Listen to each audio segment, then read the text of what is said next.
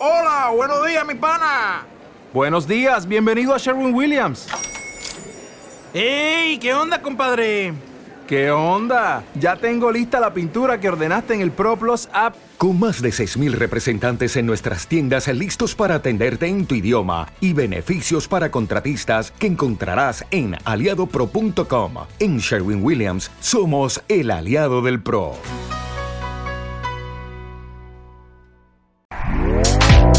Este podcast forma parte de Evox Originals. Disfruta de este avance.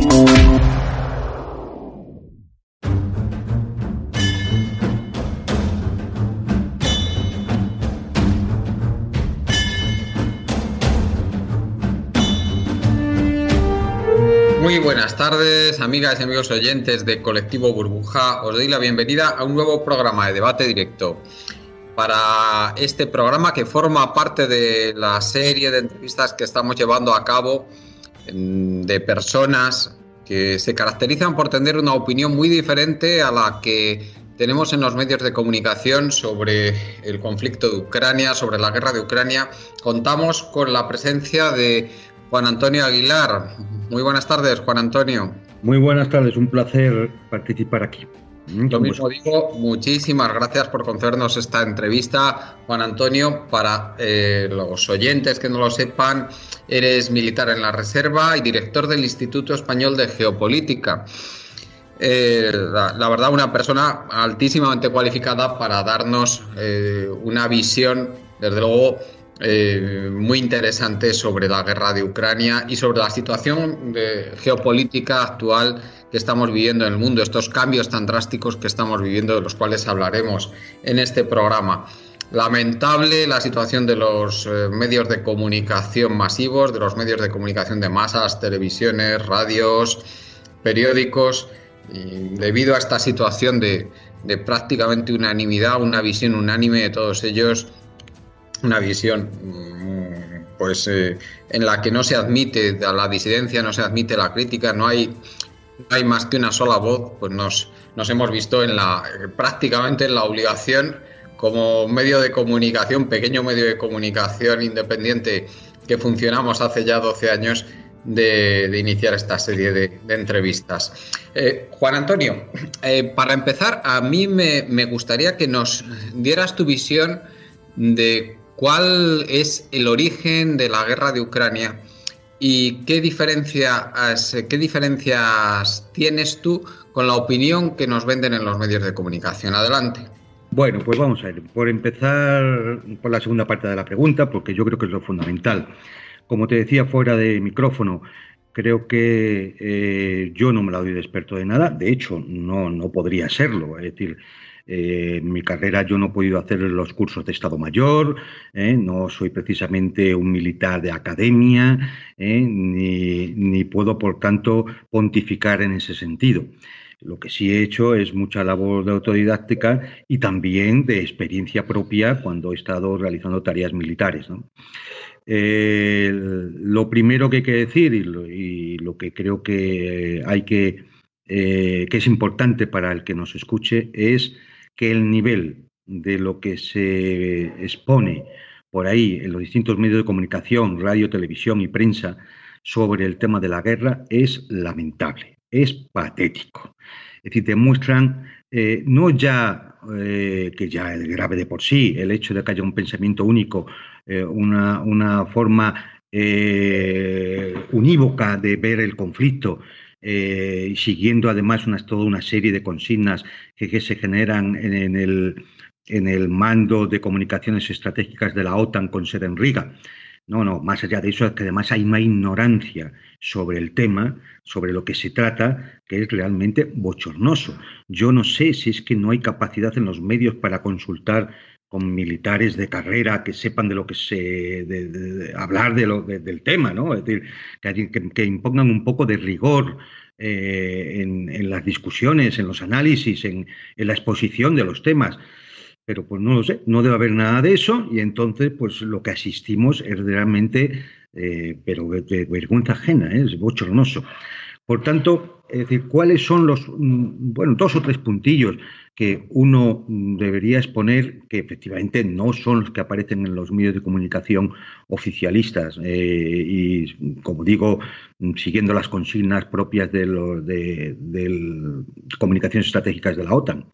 Bueno, la primera, la primera es que eh, esta guerra no empezó el 24 de febrero de 2022.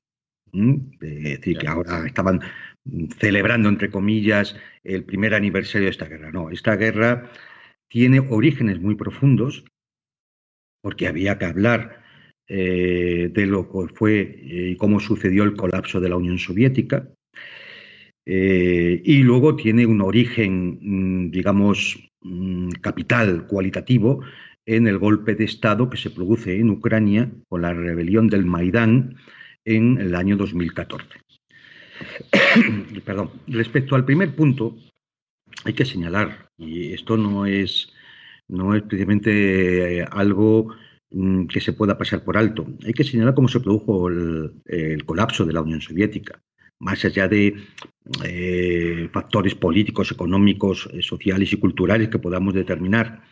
La realidad es que en el año 91 se produjo un referéndum para en la, Unión Soviética, el primer referéndum que se produjo para si el pueblo soviético mm, quería el mantenimiento o no de la Unión. Con un 76% de los votos eh, positivos, eh, la mayoría del pueblo soviético quería mantener la Unión Soviética.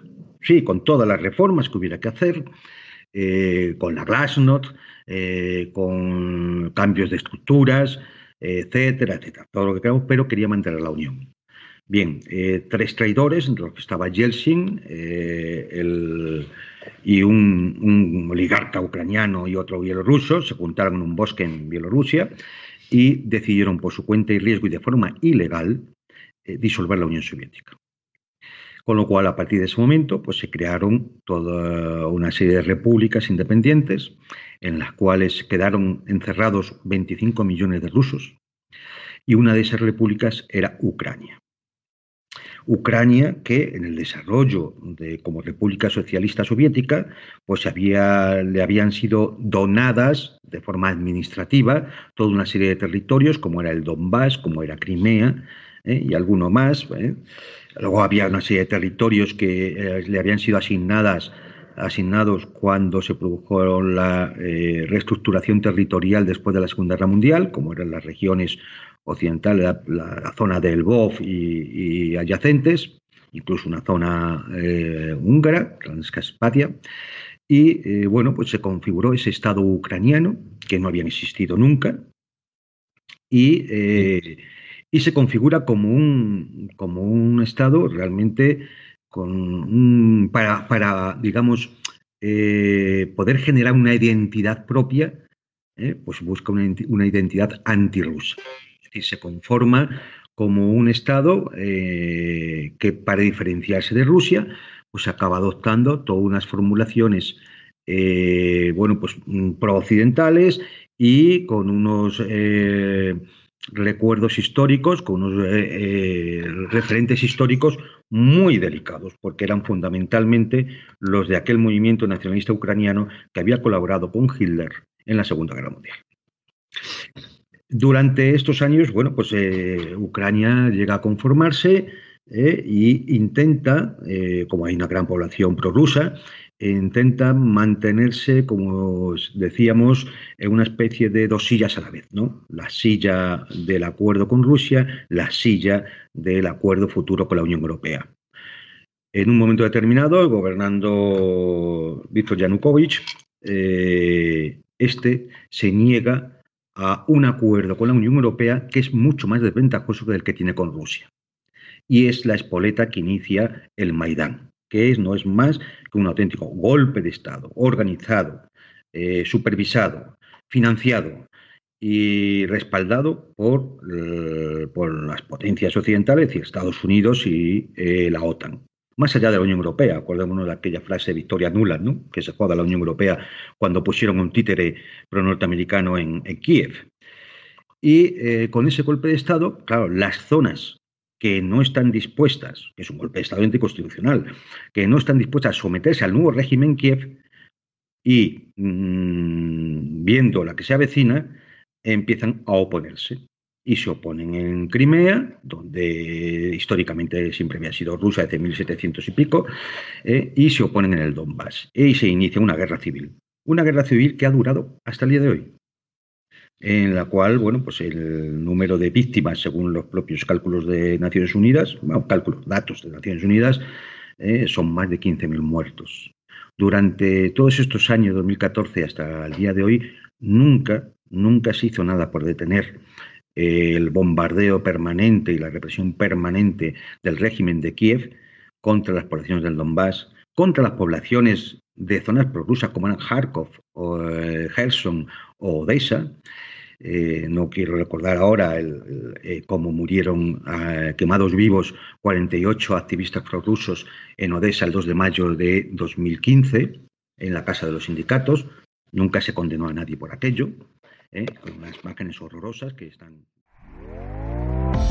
¿Te está gustando lo que escuchas? Este podcast forma parte de Evox Originals y puedes escucharlo completo y gratis desde la aplicación de Evox. Instálala desde tu store y suscríbete a él para no perderte ningún episodio.